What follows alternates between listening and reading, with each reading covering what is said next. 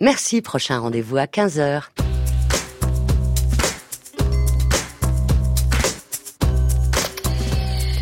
Regardez voir. La photo sur France Inter.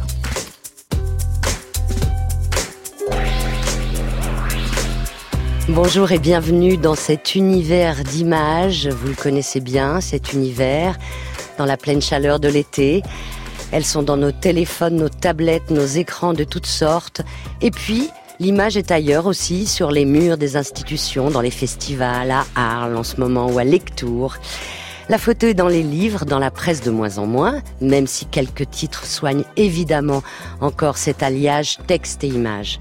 Moi, je parle de cette photo-là sur France Inter. Alors, s'il faut que la photo serve à quelque chose, à nous instruire, à nous informer, à nous élever, à nous émouvoir, à nous questionner, autant qu'elle nous emporte à l'autre bout du monde en ce moment, cet été, pour nous montrer ce que certains peuples vivent, le photographe Pierre de Vallombreuse s'est engagé depuis longtemps à témoigner auprès des minorités ethniques menacées. Cette histoire a commencé comme cela. Je suis allé au cœur de Bornéo et finalement, mon deuxième, troisième jour, quand je me suis réveillé au bord d'un fleuve magnifique à 5 heures du matin avec la brume, les oiseaux, les odeurs et puis sentir qu'il y avait des centaines de kilomètres encore qu'on allait faire dans la jungle, cette espèce de, de, de, flash, espèce de, lumière m'est apparue. Je l'ai ressenti physiquement, euh, à la fois dans le cœur, la tête et le corps. Et cette espèce de grande de rayon de lumière m'a dit, mais ma vie, ça sera ça. Au lieu d'imaginer les histoires, je vais les vivre et la photo me permet de les raconter. Et la photo nous permet à nous non seulement de vivre ces paysages et ces vies par procuration, mais aussi de passer de l'autre côté du miroir, de comprendre comment la férocité de l'époque désintègre les êtres humains qui composent ces peuples en voulant les intégrer à nos modes de vie. Regardez voir, une émission de Brigitte Patient. Pierre de Vallombreuse, bonjour. Bonjour. Vous allez non pas tout nous dire parce que je sais presque tout de vous. Vous êtes né en 62 à Bayonne avec un personnage grand grand ami de vos parents, Joseph Kessel. Pouvez-vous me dire aujourd'hui en 2018 quelle influence cet homme-là, ce célèbre homme, a-t-il eu dans votre vie? Le goût de l'aventure, du témoignage et euh, de pas avoir de limites dans sa vie et d'une extrême générosité et d'un appétit de vie féroce. C'est lui qui vous a donné ce goût de l'aventure? C'est un mélange. Euh, déjà, faut savoir que moi, je suis né euh, donc dans le Pays Basque et que la villa de mon père s'appelait Baguera. C'était pas prédestiné, je ne savais pas. Donc lui a participé, mais c'était le livre de la jungle que j'ai lu, lu, lu, lu et relu peut-être des centaines de fois. J'avais un disque que j'écoutais peut-être des milliers de fois. Et euh, moi, je me projetais, je voulais devenir Mowgli. Et euh, grâce à cette vallée des Philippines où je, que je fréquente, j'ai pu devenir Mowgli pendant un moment. Alors si on reprend votre parcours, vous êtes allé aux Arts Déco à Paris, vous alliez être euh, dessinateur de presse, et puis un voyage a, bouleversé ce, ce parcours préétabli. Racontez-nous. Alors justement, je voulais être dessinateur de bande dessinée et de, et de faire aussi du dessin euh, politique dans les journaux. Voilà, j'ai toujours une vision politique des choses. j'ai voilà, j'avais envie de témoigner, d'inventer des histoires. Et j'ai été nourri par la bande dessinée. Corto Maltese a été aussi une de mes influences, bien sûr. Et donc j'étais aux Arts Déco en section graphisme, enfin après dans c'est le tronc commun et je me destinais à la section graphisme. Puis j'étais mal dans ma peau, j'étais en retrait, souvent très silencieux, très euh, quasiment invisible. Je traînais dans des trucs, il y avait peut-être des toiles d'araignée, on me voyait pas. Donc voilà, je savais pas comment trop exister, trop ma place. Et puis je me suis dit, tiens, je veux faire un grand voyage et euh, je faisais un petit peu de photos, en, en c'était des UV optionnels. Et là, donc, je voulais une grande forêt, partir avec des, gens qui vivent de la façon la plus humble sur Terre, c'est les chasseurs-cueilleurs. Parce que chasseurs-cueilleurs ne fait qu'une chose, ils prélèvent un peu, ils disparaissent, ils ne laissent pas de traces. Il n'y a pas de temple, il n'y a pas de guerre, il n'y a pas... Voilà, je trouvais que c'était une forme humble, très poétique, très romantique de vie et de grande liberté. Donc je suis allé au cœur de Bornéo et finalement, mon deuxième, troisième jour, quand je me suis réveillé au bord d'un fleuve magnifique à 5 heures du matin avec la brume, les oiseaux, les odeurs et puis sentir qu'il y avait des centaines de kilomètres encore qu'on allait faire dans la jungle, cette espèce de, de, de, de flash, espèce de, de lumière m'est apparue. Je l'ai ressenti physiquement, euh, à la fois dans le cœur, la tête et le corps. Et cette espèce de grande de rayon de lumière m'a dit, mais ma vie, ça sera ça. Au lieu d'imaginer les histoires, je vais les vivre. Et la photo me permet de les raconter. Et d'être toujours un raconteur d'histoires. La photo était présente dans votre vie familiale Vous aviez euh, des photographies exposées sur les murs chez vous Enfin, c'était quelque chose qui vous attirait Oui, c'est la peinture. Euh, c'était la, la, peinture. Et dans ma famille, la peinture. Et... Euh, pas non pas la, pas la photographie. Malheureusement, j'aurais bien aimé. Je voulais avoir un appareil, mais mon père ne voulait pas m'en offrir petit. Je sais pas, trouvé ça inutile. Et ben, je me suis bien rattrapé. Mhm. Et qui alors vous vous incite à poursuivre dans cette voie? Moi. Dans la photographie C'est moi, parce que j'avais trouvé ma voie. C'était quand je me suis réveillé à 5 heures du matin que j'ai eu ce, ce, flash comme ça. C'était c'était clair, c'était ma vie, c'était ma destinée. Puis ça fait 30 ans, j'ai pas arrêté. Mais à 5 heures du matin, vous aviez un appareil photo près oui, de vous? J'avais un j'avais un Nicormat et parce qu'aux Arts Déco, on faisait on faisait on faisait les, les, deux premières années, on faisait plein de matières, différentes disciplines, vidéo, gravure, sculpture, peinture, tout. Et je faisais de la photo. Donc j'avais déjà mon petit appareil de photo. Très bien. Alors vous revenez de ce voyage, vous avez quelques images. Vous les montrez déjà à la presse bah, Et je vous, les montre, vous oui. essayez de les vendre bah, Bien sûr, pour pouvoir financer mon retour. Donc je vais voir Terre Sauvage. Et il me dit oh, moyen, il euh, n'y a pas beaucoup de choses. Donc je travaille dans un hôpital à Institut Curie, euh, donc pendant deux mois pour me trouver l'argent pour repartir l'année qui suit. Je fais un deuxième voyage et puis Terre Sauvage, mes achète. Photos très moyennes, mais à l'époque Terre Sauvage se lançait, n'avait pas des gros budget par rapport aux majors qui étaient euh, euh, Géo, qui, qui trustaient tout, VSD, qui étaient des gros titres et qui avaient beaucoup d'argent. Et puis le reportage était honnête. Et puis voilà, donc mon deuxième voyage est déjà publié. Toujours étudiant en arts déco, j'ai déjà publié mon premier sujet. D'accord. Et qu'est-ce qu'un reportage honnête? Honnête, comme euh, vous venez de le dire. Un reportage honnête, c'est raconter des vraies histoires, c'est déjà avoir pris du temps. Euh, pour moi, un reportage honnête, c'est respecter aussi la, le, la relation avec les gens. Donc, j'ai vraiment passé du temps. J'avais commencé à apprendre déjà euh, la langue, le malais. C'était essayer de témoigner une chronique un peu ethnographique, pure et dure. C'était pas de la grande photo, mais voilà, c'était des choses. C'était pas bidonné, pas de mise en scène, et aussi une vraie, une vraie relation avec les, les gens. Combien y a-t-il de, de peuples euh, autochtones dans le monde? Il y a 5000 peuples autochtones. Vous en avez photographié combien? Alors plus ou moins bien, parfois survolé, parfois extrêmement survolé, parfois vraiment de, des travaux de fond, euh, 43 je crois. Qu'est-ce que vous appelez survolé en photographie euh... bah, il y a des fois, de temps en temps, j'ai eu des commandes qui étaient où je passe, quand je passe 15 jours à, à travailler sur sur les Maasai en, en Tanzanie, pour moi c'est survolé. C'est même si le sujet était intéressant, c'est survolé. En allant dans au Moluques pendant six mois, qui était mon deuxième grand voyage, euh, essayer de trouver des, des, des anciennes tribus de chasseurs de têtes. Où cela? Au Moluques en Indonésie, la presque au, au, bout de la presque de la Papouasie-Nouvelle-Guinée. Et donc là, je voulais rencontrer des peuples anciennement coupeurs de tête. Donc j'ai de temps en temps sur le chemin, j'ai passé huit jours avec un peuple, quatre jours avec un autre. Donc j'ai collecté des images toujours. Ça reste des mais ça reste des petites choses. Et qu'est-ce qu'une bonne chose, une bonne photographie pour vous, Pierre de Vallombreuse ah, petite, grande ou moyenne, ça peut être très bon. De temps en temps, il peut y avoir des, choses qui surgissent comme ça. Y en a. Euh, c'est comme une très bonne image qui, tout d'un coup, elle vient, elle est, elle est, en une seconde, elle est, elle est partie. Et on a une très grande image. Euh, c'est d'abord le souvenir que j'en garde de la, la, qualité de la relation que j'ai pu avoir, l'intensité des choses que j'ai pu vivre, et puis euh, après l'utilité qu'on peut en faire, parce que pourquoi ce que j'ai voulu vivre cette vie, c'est vivre les expériences, à la fois physiquement, intellectuellement, euh, amoureusement, et, euh, et, les transmettre. Donc il y a la transmission. Est-ce que c'est transmissible après? Donc c'est ces deux choses. Pensez-vous que la transmission euh, est meilleure quand elle est euh, avec la presse, avec une exposition, avec un livre? Quel est pour vous le meilleur vecteur pour la photographie, pour qu'elle aille vers le public? Tous les moyens sont bons pour témoigner, parce que c'est aussi cette vie que je mène, c'est un engagement au service de la cause des peuples autochtones. Donc tous les moyens sont bons, aussi bien une émission de radio, on verra pas d'image, qu'une exposition, que le livre et la presse. Alors maintenant, je suis dans une phase où je fais beaucoup plus de livres, parce que c'est ce qui m'intéresse le plus, la presse étant un petit peu sinistrée, malgré de très beaux titres qui surgissent, comme 6 mois, 21, il y a une alternative, il y a des choses qui sont hebdo, on voit des, des titres de qualité, la presse un peu décliné. Le livre aussi, c'est des choses qui vont rester, et qui, j'espère, seront transmis de génération en génération, quelques-uns. Alors, on est à la radio, c'est Regardez voir. Contrairement à ce que vous venez de dire, on peut voir vos photographies en ce moment sur la page franceinter.fr avec Regardez voir. Et vos photos ont circulé dans les couloirs de France Inter.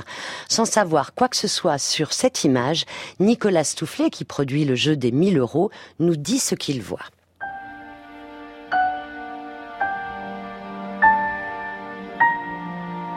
C'est une photo en noir et blanc c'est important de le, préciser d'entrée. Une photo qui me semble avoir été prise dans un pays d'Asie. Des enfants sur une, une embarcation, euh, embarcation toute simple. Euh, deux enfants dans la barque et une enfant qui est tirée comme ça par une corde, par un bout peut-être, dit-on, euh, dans le langage de la navigation. Ils semblent être joyeux, ils sont dénudés, ils semblent pêcher peut-être, euh, s'amuser en tous les cas. Euh, il y a quelque chose de très simple, de très enfantin euh, dans ce petit groupe évidemment et sur cette photo. Et puis il y a aussi le, très certainement un, élément qui est marquant, c'est la, la pauvreté. on sent bien que ce sont des enfants qui sont non pas livrés à eux-mêmes, hein, je n'en connais pas l'histoire bien sûr, mais il y a cette euh, simplicité de vie et peut-être cette pauvreté qui transparaissent.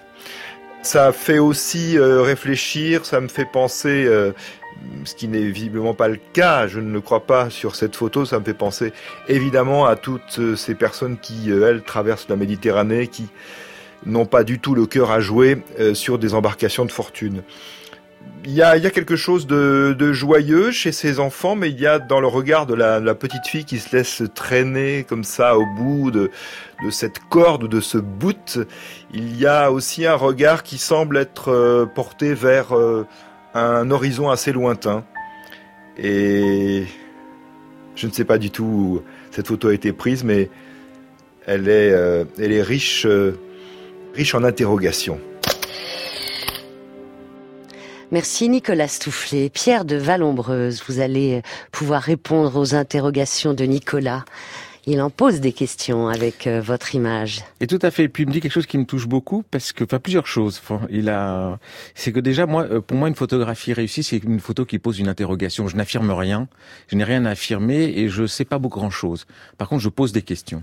Donc déjà, je trouve que là, là, du coup, j'ai réussi un petit peu ma mission. Bien sûr. Après, quand il dit pauvreté, simplicité, c'est aussi quelque chose de, de, de très, euh, c'est un vrai sujet aussi de discussion. Effectivement, ce sont des peuples, on a, on a affaire aux derniers nomades apatrides, Bajau, au nord de Bornéo qui vivent entre les Philippines, le nord de Bornéo, la Malaisie, l'Indonésie. 90%, quelques dizaines de millions de Bajau sont sédentarisés. Et il reste quelques, une petite poignée de gens très pauvres, euh, mais très simples. Et la simpleté n'est pas forcément de la pauvreté. On peut vivre simplement sans être pauvre. La pauvreté n'est pas aussi la misère. La misère, c'est quand on perd son identité, c'est quand on est asservi, c'est quand on a, on a plus de, de ressources, on a perdu son autonomie. Là, on a affaire à des gens qui sont en train de basculer vers la pauvre, vers la misère, parce que les peuples, euh, les, les, les, gouvernements locaux ne les aident pas énormément. Il y a aussi les conflits entre euh, Abu Sayyaf, qui est un groupe extrémiste du sud des Philippines, islamiste qui a fait allégeance à Daesh, euh, de, les Soulous qui font partie aussi, le peuple Soulou de, de l'archipel de Soulou aux Philippines, aussi avec lesquels les Bajau ne sont pas toujours très copains. Donc ces quelques milliers de gens qui n'ont pas titre de citoyenneté sont un peu des parias de la mer. Et le réchauffement climatique, la pêche intensive, euh, les zones de trafic, on a un basculement vers des gens. Et j'ai vu depuis six ans, voilà un, peuple que je suis depuis pas mal d'années, arriver chez eux dans les petits îlots, pas loin de la côte, mais ce qui était réservé aux petits, aux petits slums, les petits bidonvilles de la côte où, beaucoup sont venus s'échouer, la drogue, euh, toxicomanie, avec euh, surtout ils sniffent de la de la colle, il y a du chabou, enfin il y a différentes choses. C'est arrivé aussi dans ces petites cités lacustres où qui sentent que leur vie, ils sont, ils sont, ils vivent dans la peur d'être comme en France avec ce qui se passe en ce moment avec les avec la migration. Il fait un très bon rapport. Et il en avec parle, Nicolas. voilà, avec le scandale de la façon dont on traite à Calais. Euh, c'est vraiment ignoble ce qui est en train de se passer là-bas. Euh, ils subissent aussi la même chose. C'est assez éternel. il y a peu de générosité dans le monde de façon, que ce soit en France en ce moment, pays riche, ou que ce soit en, Malaisie, à Bornéo, on maltraite les gens comme ça. Donc euh, Pierre de Vallombreuse, les Badjao sont en train de disparaître, tout simplement. Ce mode de vie, parce qu'il y a beaucoup de Badjao ont été sédentarisés, s'intègrent, deviennent des pêcheurs, euh, sont, vont beaucoup mieux que ces groupes de nomades apatrides qui sont encore de véritables nomades et qui eux vivent de pêche, de petits trafics, de plein de choses et qui eux sont pris en sandwich dans les taux des États. Et donc, oui, ce que disait euh, Nicolas Stoufflet, ce que disait par rapport, ça faisait penser un petit peu au drame que vivent tous ces, ces migrants qui se noient et qui vivent dans des... Ça me touche beaucoup parce qu'effectivement, on est dans une période où notre gouvernement, en ce moment, est indigne.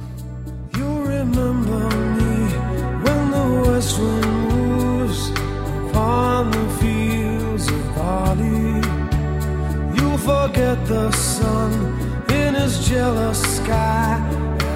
Walking fields of gold.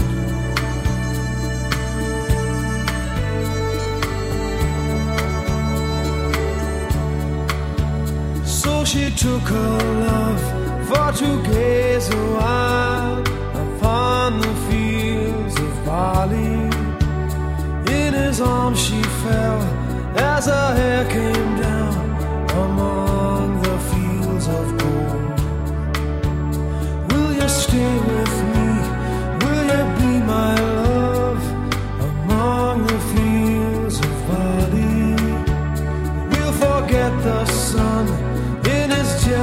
sky as we lie in fields of gold.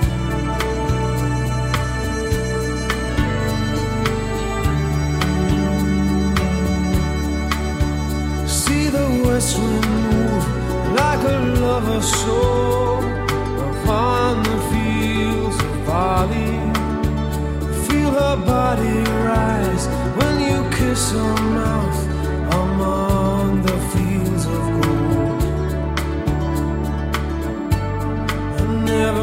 Made promises lightly, and there have been some that I've broken.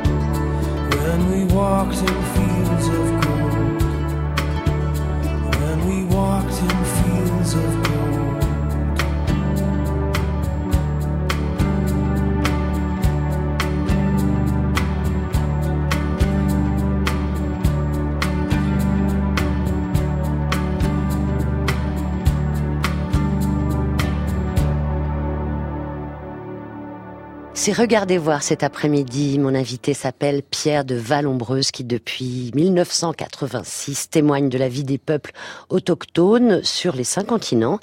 Vous devez avoir énormément, énormément de photographies, Pierre de Vallombreuse. Alors oui, j'ai constitué un fonds de maintenant, sur mon site il est marqué 140 000, mais je pense qu'on est peut-être à 160, 180, peu importe, c'est beaucoup de photos, dont la plus grande partie, je dirais 99,5%, ont surtout une valeur anthropologique, ethnographique, historique. Après, la, la dimension purement photographique, c'est quelques dizaines de bonnes photos. Est-ce que vous dites que vous êtes un photographe anthropologue? Non, on me dit toujours que je suis anthropologue. Euh, Je ne suis pas. À la limite, je pourrais être un petit peu ethnographe. Anthropologie, c'est commencer à tirer déjà des conclusions, des schémas et des d'analytiques. Moi, je suis un, je dirais un, peut-être, on peut dire un peu ethnophotographe. Je fais de la collecte. Bien sûr qu'à force de travailler sur des thématiques et d'essayer de regrouper des choses, c'est une, peu- c'est une sorte de, un peu anthropologie visuelle. En gros, j'ai une formation artistique. Après, j'ai sombré dans le photojournalisme. J'ai spécialisé dans les peuples autochtones un peu d'ethnographie et surtout un témoigner. Donc c'est un ensemble de ces quatre choses. Pourquoi dites-vous sombrer dans le photojournalisme Non, c'était juste pour rire comme ça. Non, non, j'ai bien aimé, ça me plaît bien. J'ai fait des sujets très intéressants, euh, aussi bien le retour de Bernard Tapie à l'OM que euh, c'est oui, mais c'est passionnant de rentrer dans des. Là, on des- peut dire sombrer, oui. donc c'était donc voilà, mais j'ai fait dans des trucs très bien, la crise économique en en, en Argentine, la guerre civile en Colombie. euh, Est-ce que vous vous êtes retrouvé dans des peuples autochtones où, il y avait, euh, je pense à cela quand vous parlez du photojournalisme, une certaine violence. Est-ce qu'il y a eu des moments rudes? Ah, il moments extrêmement douloureux. Parce que le premier livre que j'ai fait qui s'appelle Peuple avec une préface où j'étais très honoré, c'est la première fois qu'Edgar Morin faisait une préface pour un livre de photographie.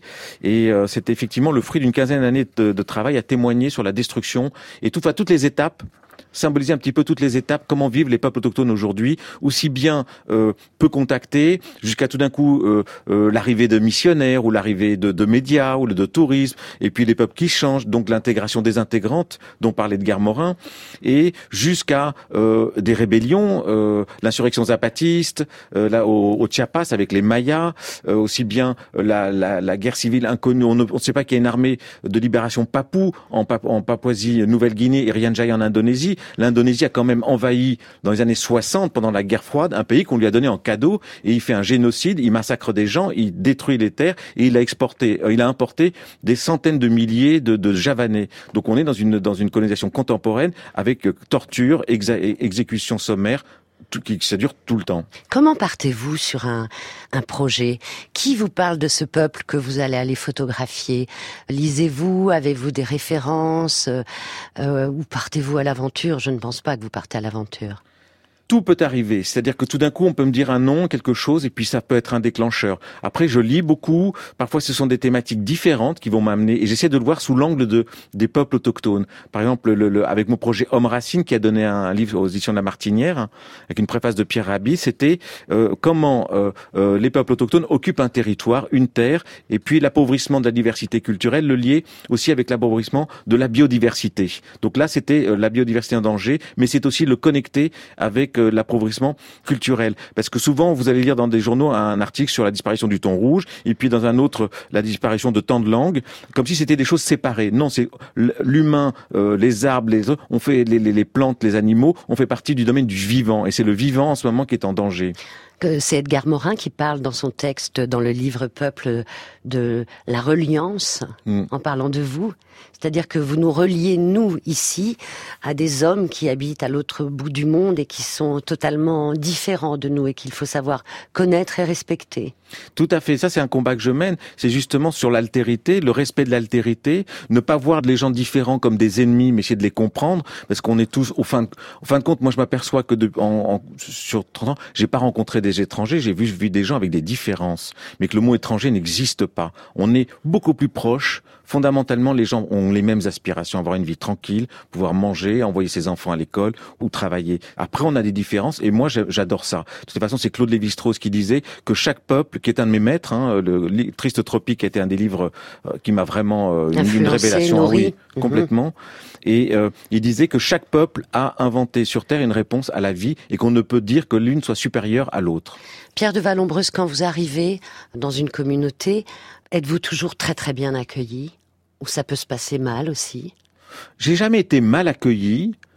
Les processus ont pu être lents, longs, parfois immédiats. Il y a des fois des connexions et c'est là où on voit que même si on a, on, pourrait croire qu'on est très très étranger, sauvage, civilisé, il y a des fois des choses qui se passent comme ça, et il y a un truc, et puis il y a des, l'être humain, il est partout, hein, on ressent des choses, il y a une sympathie qui se dégage. Je dis toujours ce que je viens faire. Je viens faire des photos pour témoigner, raconter des histoires. Puis après, c'est et donc voilà, les choses se sont. Et des fois, ça a pris du temps. Et puis d'autres fois, on m'avait dit oui, quand tu vas aller chez, par exemple, chez Aymara en Bolivie, les, les blancs des basses terres euh, euh, légèrement racistes euh, par rapport aux Aymara au Quechua, parce qu'en plus Evo Morales ayant pris le pouvoir, premier président autochtone, avoir reconquis la dignité, avoir reconquis la souveraineté qu'on leur a volée il y a 600 ans.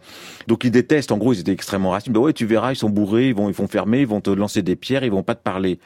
Et puis moi, je suis arrivé là-bas, je parle espagnol et je leur ai parlé très très très poliment.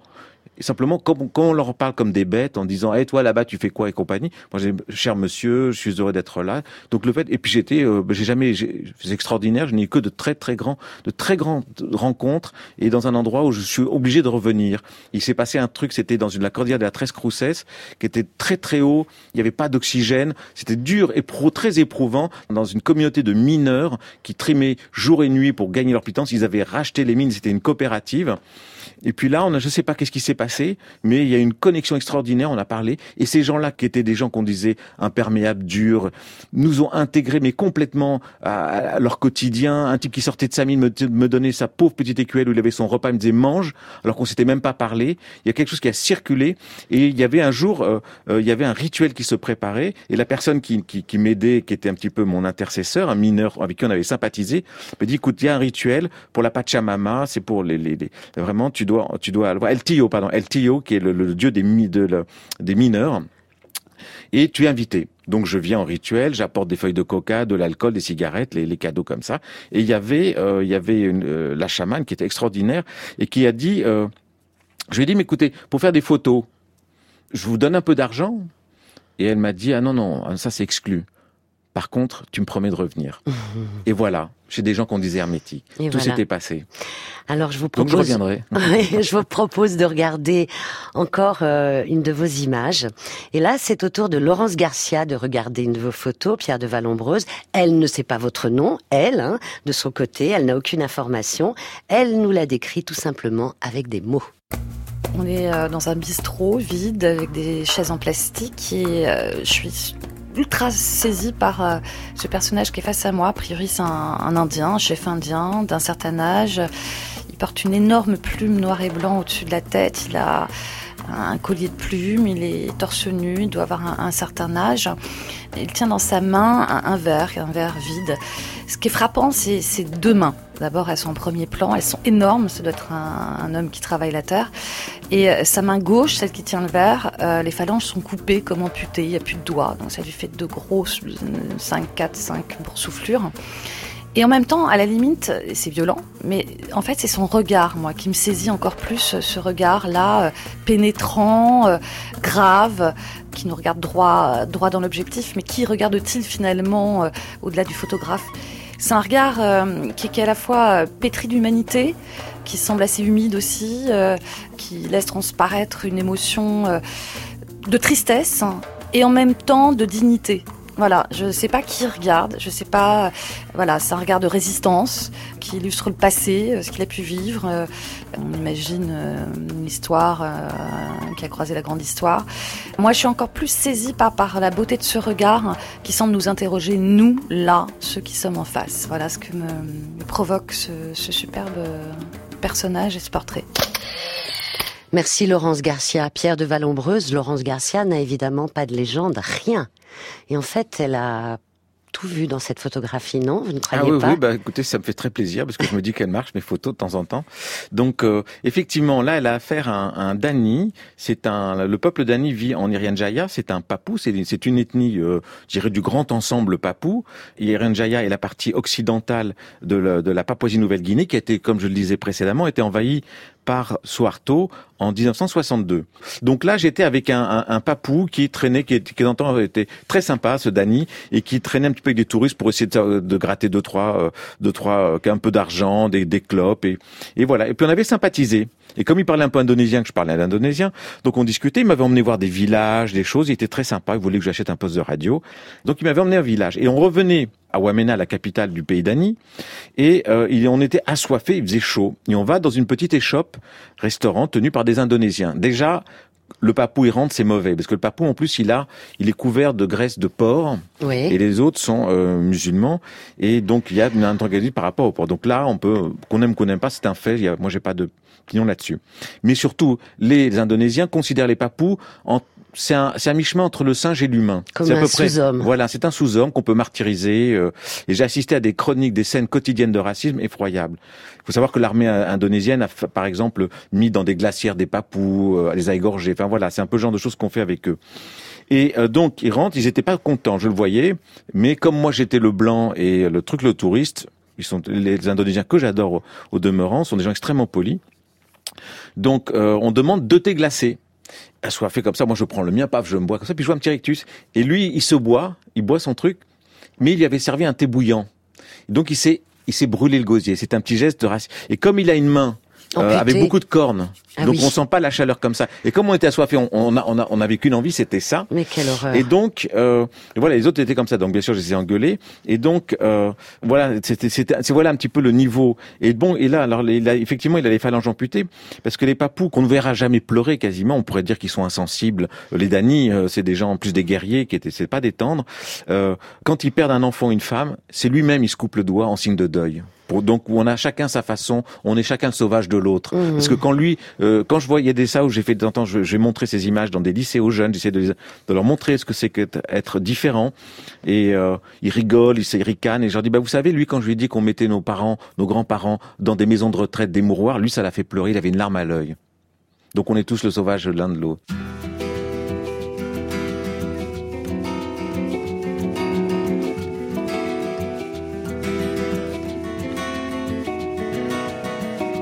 Et regardez voir Prends le large dans le grand ciel avec un nouveau titre d'Art Mango.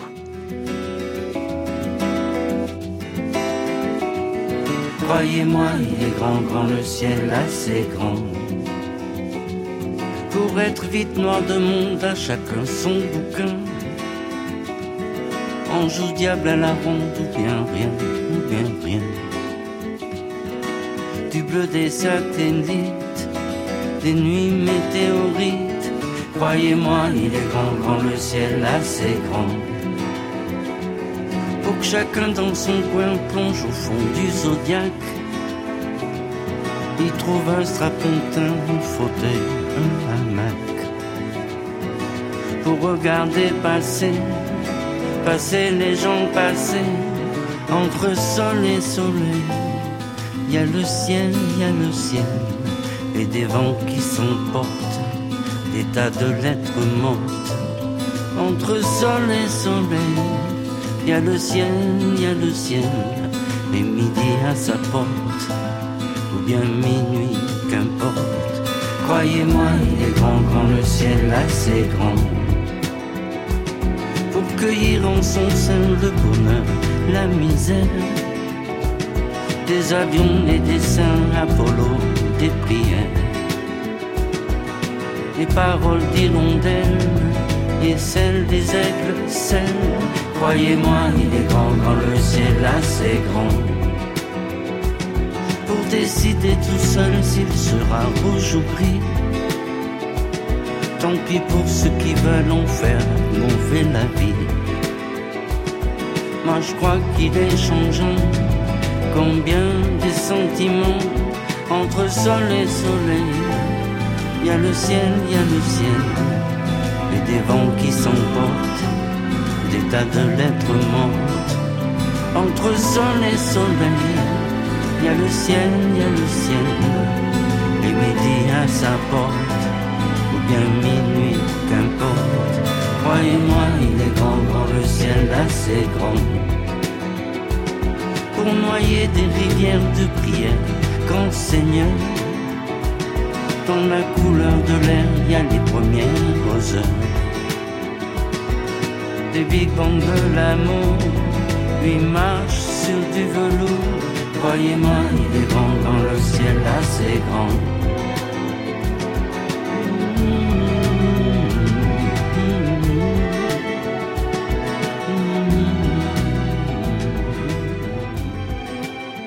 Depuis le début de notre rencontre, Pierre de Vallombreuse, vous avez dit plusieurs fois, je parle cette langue, je parle cette langue, celle-ci aussi. Vous parlez combien de langues au fond? Oh, je parle mal euh, le français, l'anglais, l'espagnol, l'indonésien et le palawan. Vous parlez vite le français. Oui. Le oui, je parle trop vite, oui. Oui, Le palawan, vous le parlez oui je le parle aussi. Uhum. C'est le sujet de l'exposition qui a eu, il n'y a pas très longtemps, au Musée de l'Homme à Paris. Alors, parmi tous ces peuples que vous avez photographiés, quel est euh, celui, est-il possible de le dire, qui vous a semblé le plus harmonieux, le plus euh, dans lequel vous aviez envie de rester définitivement? Alors définitivement jamais, parce que je sais que je dois repartir, que je dois témoigner, et que c'est, l'un ne peut pas aller sans l'autre. Par contre, c'est cette vallée. Et j'ai encore quelques voyages, je n'arrêterai jamais. Et euh, donc là-bas, oui, j'ai passé quatre ans. C'est chez les Palawan, au sud des Philippines, parce que ce peuple-là, c'est certainement le peuple qui, pour moi, a la plus belle philosophie que j'ai jamais rencontrée. C'est un peuple simple, qu'on pourrait dire primitif, archaïque. Il n'y a pas de temple, il n'y a pas de construction, il n'y a pas de décoration, donc il n'y a pas d'ostentation, il n'y a, a rien du tout, c'est des et voilà. Tout leur art, c'est leur philosophie, leur mode de vie, c'est la parole. Et ce sont des, de douze anarchistes. Il n'y a pas de chef chez eux. Il y a quelques personnes qui ont des petits titres, qui sont des conseillers ou des juges, mais c'est limité vraiment. Qu'il n'y a pas de coercition. On ne peut jamais, quand un juge condamne quelqu'un à une amende ou être banni, ce qui est important chez eux, c'est que la justice est une justice de l'énonciation. On doit dire les choses. La punition n'est pas intéressante. C'est après la personne de s'acquitter elle-même de sa punition. On paye pas ça à son amende. Ben, on n'aura plus beaucoup de confiance. On pourra s'isoler soi-même. On en est responsable de ses actions. Pour eux, ce qui est intéressant, c'est pas la punition, c'est que les choses aient été dites. Donc il n'y a pas de violence alors physique. c'est une des quelques rares sociétés dans le monde qui ont été identifiées, étudiées comme parmi les, les- les sociétés fondamentalement pacifiques. Ce qui ne veut pas dire que si on les attaque, ils vont pas se défendre, mais ils préfèrent fuir que se battre et disparaître. Moi, j'ai jamais vu de gens se frapper. Et quelle est la place des femmes chez les Palawan? Euh, tout à fait égalitaire. Alors chacun a des fonctions, des choses. C'est une société euh, matrilocale. Justement, c'est le gendre qui, qui souffre un peu le mari de la femme parce qu'il va vivre chez ses parents, des beaux-parents. Donc il a, il est un petit peu taillable et corvéable par ses beaux-parents. C'est un petit peu le, le, le- s'il a des beaux-parents qui sont un peu ab- abusifs, il va souffrir. D'accord. Donc euh, Et comment vous revenez de ces voyages? Vous rentrez à Paris, j'imagine, ou à, ou, ou à Bayonne, non, je, je ne sais pas où vous vivez, mais vous rentrez en France en tout cas. Comment revenez-vous? Dans quel état? Alors d'abord, je vis entre, maintenant je vis entre Paris et l'Oregon, donc je vais aussi euh, dans, la grande nature de, l'Oregon. Comment je rentre? Bah, parfois, si c'est si témoigné comme par exemple au Sud-Soudan sur un génocide, je rentre fracassé. Ou chez les Inuits du nord du, du nord du Canada où on a le taux de suicide le plus élevé chez les enfants, alcoolisme, violence terrible, on rentre fracassé pendant un moment et on a du mal à s'en remettre. Après, quand je rentre de la vallée, même si maintenant elle est dans une période de, de, de, de tension avec la guérilla, avec les plantations qui se développent, on va leur prendre leur terre et on sent qu'il y a un basculement énorme, ils ont plein d'inquiétudes. C'est mes potes, on va finir ensemble, donc on va, on s'accompagne. Donc on, on est, euh, des fois on rentre très doux euh, parce qu'on a rencontré une situation harmonieuse. C'est vrai quand j'étais en, en, en, Bolivie chez les Aymara et les Quechua, c'était fantastique dans un pays qui avait reconquis sa dignité avec tout d'un coup la fierté de ses traditions, la fierté. Avant, dans le palais présidentiel, c'était des évêques. Maintenant, ce sont des, ce sont des chamans, des prêtres anciens de, de rites très ancien. On est vraiment dans une civilisation extrêmement ancienne. Là, on, se sent, voilà, il y a des, euh, il y a des moments où on se sent euh, comme l'insurrection zapatiste. Il y avait beaucoup de souffrance, mais c'était fantastique d'être aux côtés de gens qui avaient décidé de se battre pour faire respecter une justice sociale et ce slogan magnifique de Zapata qui est terre et liberté. Vous êtes-vous retrouvé avec d'autres photographes sur euh, le même terrain Êtes-vous nombreux à aller photographier dans le monde les peuples autochtones? Alors de manière systématique, chronique et viscérale et, et pas le choix, je crois pas qu'on soit beaucoup.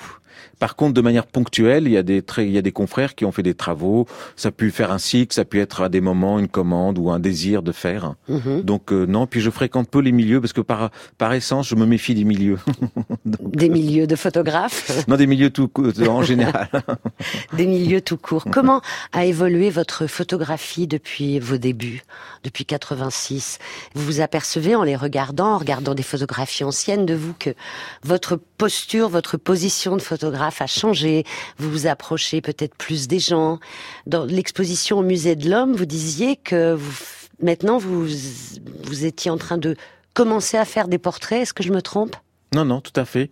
Oui, c'est quelque chose. Oui, tout d'un coup, j'étais pas intéressé par les portraits beaucoup. J'aimais bien les choses en situation, tac, tac. J'aimais bien ce côté. Moi, mes, mes influences, c'était euh, aux Arts Déco. Ben, le roi, c'était bien sûr, c'était Cartier-Bresson. On avait Liefred Lander, Robert Frank. Voilà, toutes mes enfants. Koudelka, qui est pour moi un dieu euh, euh, total. Donc, j'ai une, profonde admiration parce qu'en plus, c'est quelqu'un qui est totalement en adéquation.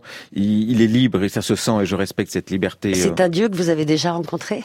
Ah, une fois, j'ai eu la chance. On était dans le même labo. J'y avais on tirait mes photos. Puis j'étais, il y avait Koudelka qui était là, donc j'étais ah, très intimidé. Et puis il y a une photo qui sort, et puis il me dit. Ah, ça, c'est une bonne photo. Et puis après, j'avais envie de dire, mais écoutez, euh, vous pouvez pas voir le truc. Et puis là, il me dit, non, parce qu'il n'aime pas qu'on lui pose de questions. Absolument. Mais il avait délivré son message. Mhm. Et j'étais très fier. Ali Rébéi est un producteur de France Inter, de grand bien vous fasse. Il est resté un moment avec cette photographie entre les mains, la vôtre, Pierre de Vallombreuse. Il ne sait pas évidemment qui en est l'auteur, où elle a été prise, mais il en parle. Alors je suis devant euh, une photographie en noir et blanc.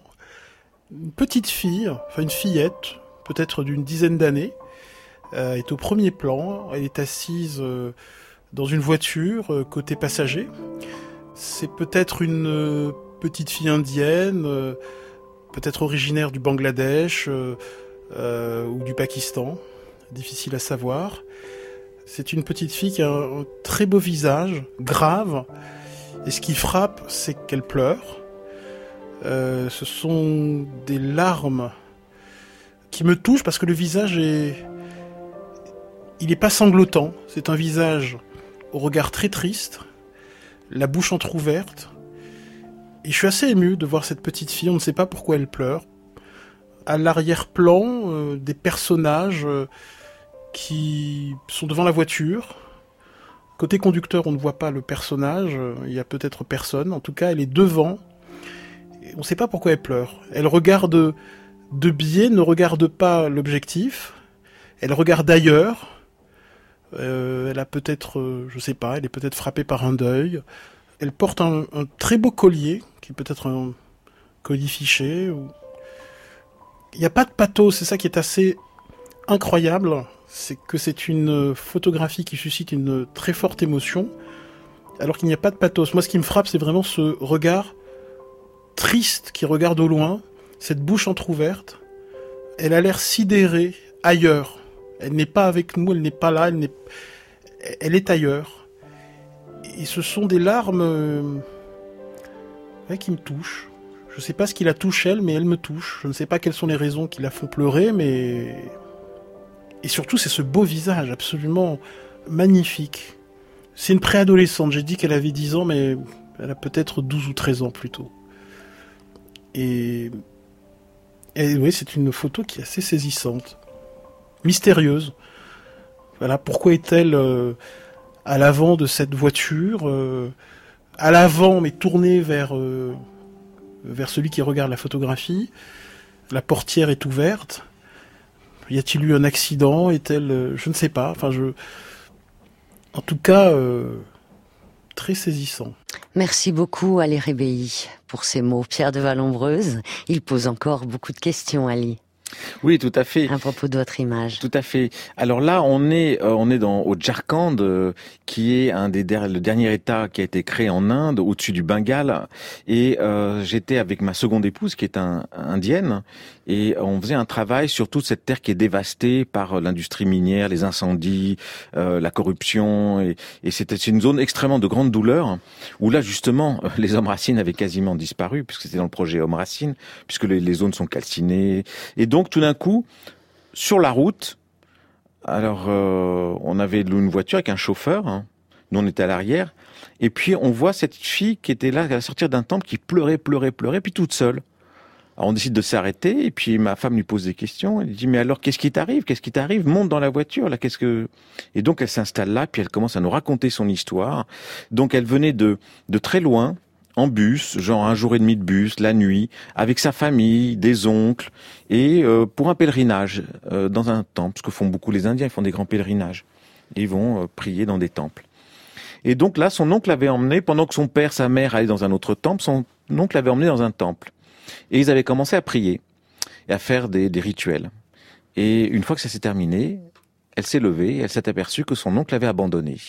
Là, on a affaire à exactement à euh, une, une, technique qui existe quand des familles veulent se débarrasser d'une jeune fille, ils l'emmènent loin.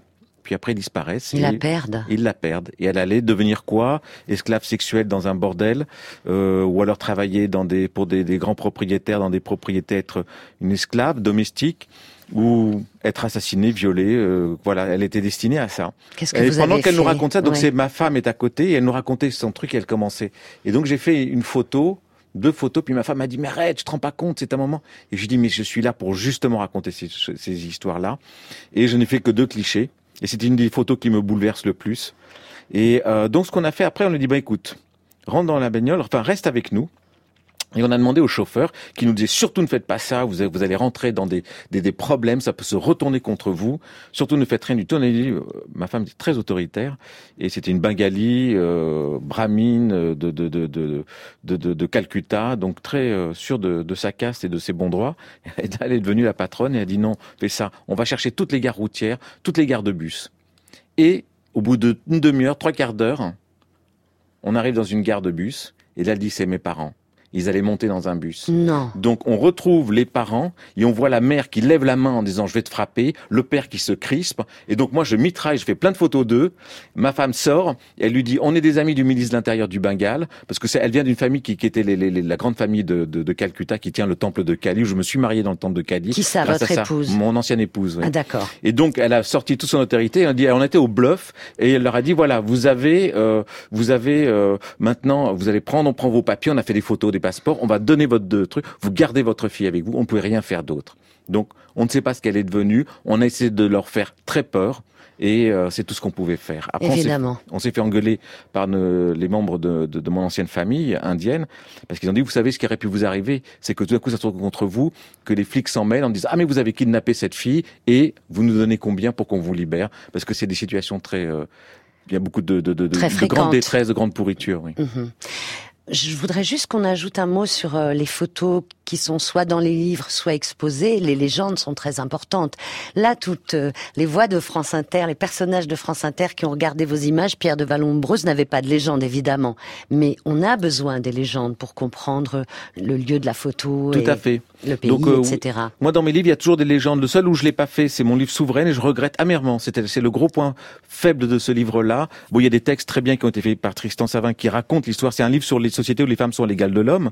Et j'ai, pas fait de légende, et je m'en veux euh, terriblement.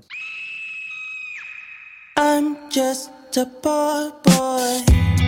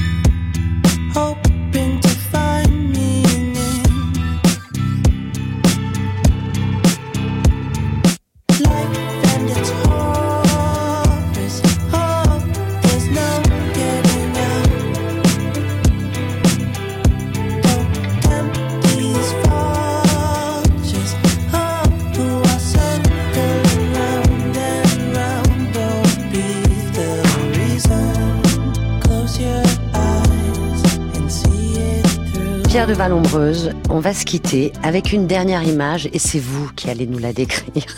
L'auteur va décrire sa propre photographie.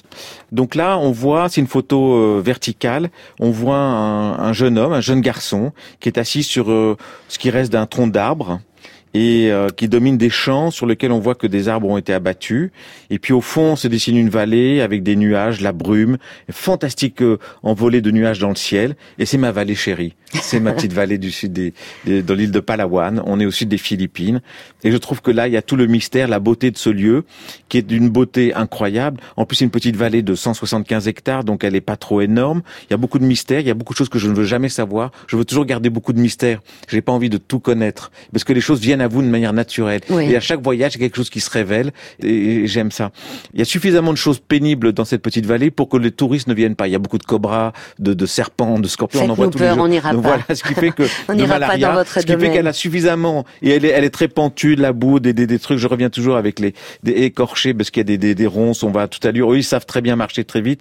Moi, je un petit peu moins. Donc euh, voilà. Donc, euh, mais ça reste la plus belle chose que je connaisse euh, sur cette Pierre terre. de Vallombreuse, avant de vous quitter, j'aimerais savoir ce qu'il y a sur ces papiers euh, devant vous, deux feuilles blanches avec euh, des mots écrits au feutre noir. Certains euh, sont assez gros, quoi. Vous avez écrit en, en grand, comme si vous ne deviez absolument pas oublier de me dire certaines choses, ou surtout de nous dire certaines choses. Oui, il y a une- il y a une- ben là, voilà, parce qu'il y avait des titres de livres, parce que moi, la littérature, c'est ce qui m'a le plus influencé dans, dans la vie, et les livres. Et donc, il y avait une extraordinaire, d'abord, il y a un livre qui est, qui est, qui est extraordinaire, c'est euh, Aden Arabi de Paul Nizan, écrit en 1931, qui était quelqu'un dans lequel, qui, moi, je trouve très, très proche, qui était vraiment un, un insurgé, qui était, qui était vraiment extraordinaire, un esprit d'une grande liberté, et qui a écrit quelque chose euh, qui touche par rapport au voyage, par à l'exotisme. C'est une phrase qui m'a vraiment euh, travaillé, qui me travaille toujours. Et cette phrase, donc écrite en 1931, c'était euh, Les autres continents fournissaient quelques-uns des mondes imaginaires que tous les hommes inventaient dans la nuit pour oublier les vérités de leur purgatoire et décorer d'illusions leur indigence et leur écrasement. Et là, c'est effectivement le rapport à l'autre, le rapport à l'exotisme, et on était à la veille de grand- d'un grand cataclysme qui était la Seconde Guerre mondiale. Et puis une autre petite phrase qui était, on demandait à Claude Lévi-Strauss pourquoi il, a- il faisait, il était devenu anthropologue, et il disait c'est la curiosité de l'être. Et euh, il disait voilà pour comprendre l'être on, a, on peut avoir la philosophie. La philosophie c'est rentrer dans sa propre intériorité. Et puis voilà on est dans son propre. Et puis aller voir euh, des peuples des sociétés comme ça archaïques lointaines et tout. C'était il disait ça parce que il disait à la fin de la, la fin de la phrase c'est afin que rien de ce qui est étranger ne nous soit inconnu C'est très beau. c'est très beau Afin Deux que mètres. rien de ce qui est étranger ne nous soit inconnu. inconnu Très très beau, Pierre de Vallombreuse. Merci beaucoup. Vous avez encore euh, beaucoup de, de projets à venir? ah oui oui, oui j'ai Quand commencé on pense qu'il y a 5000 peuples, vous n'y arriverez pas. Non, j'y arriverai pas. Mais là, je vais, je vais, je vais commencer aux États-Unis. Je vais former dans, dans une école euh, euh, qui a été montée par trois femmes euh, noires euh, pour une école qui est destinée aux populations qu'on dit not well attended, c'est-à-dire en gros les déclassés, les noirs, les amérindiens et les pauvres blancs.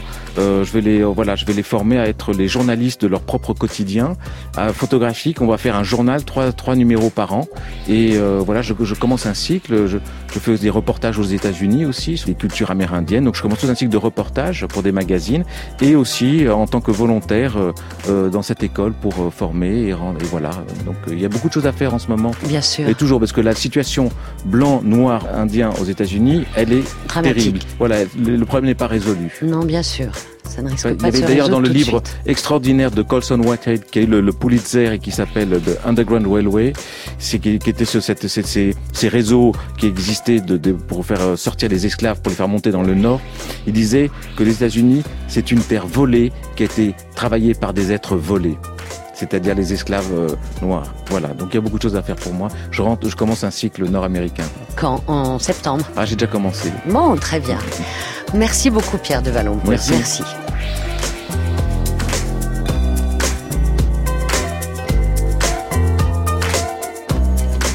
Vous pouvez retrouver l'actualité de mon invité sur son site pierredevalombreuse.com. Le livre Une vallée est publié chez VM Editions et le livre Souveraine, ces peuples où les femmes sont libres est disponible aux éditions Artaud.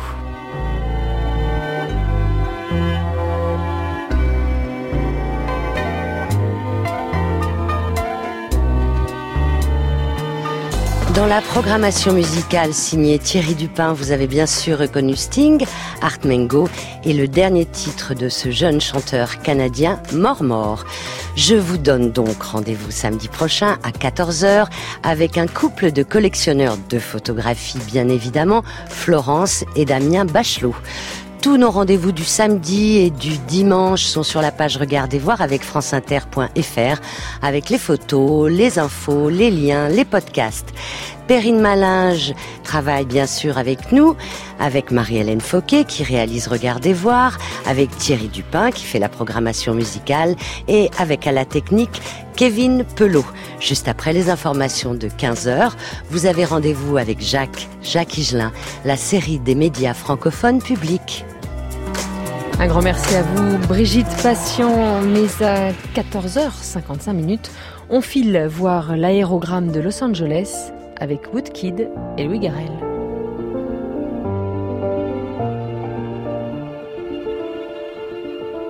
de ces collines où du matin à Los Angeles,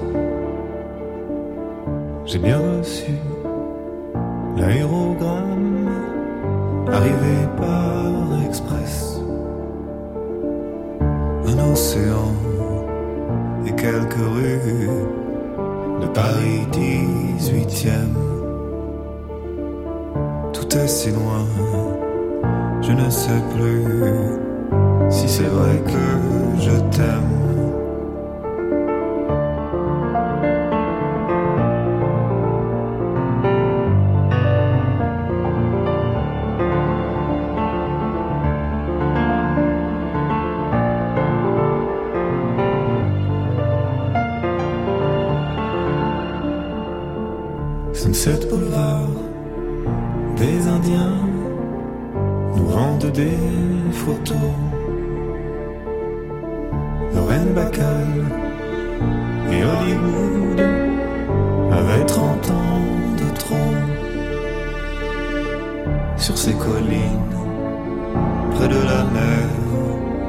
J'ai vu Henri Miller. Je ne sais plus si j'aime encore la vallée de la mort.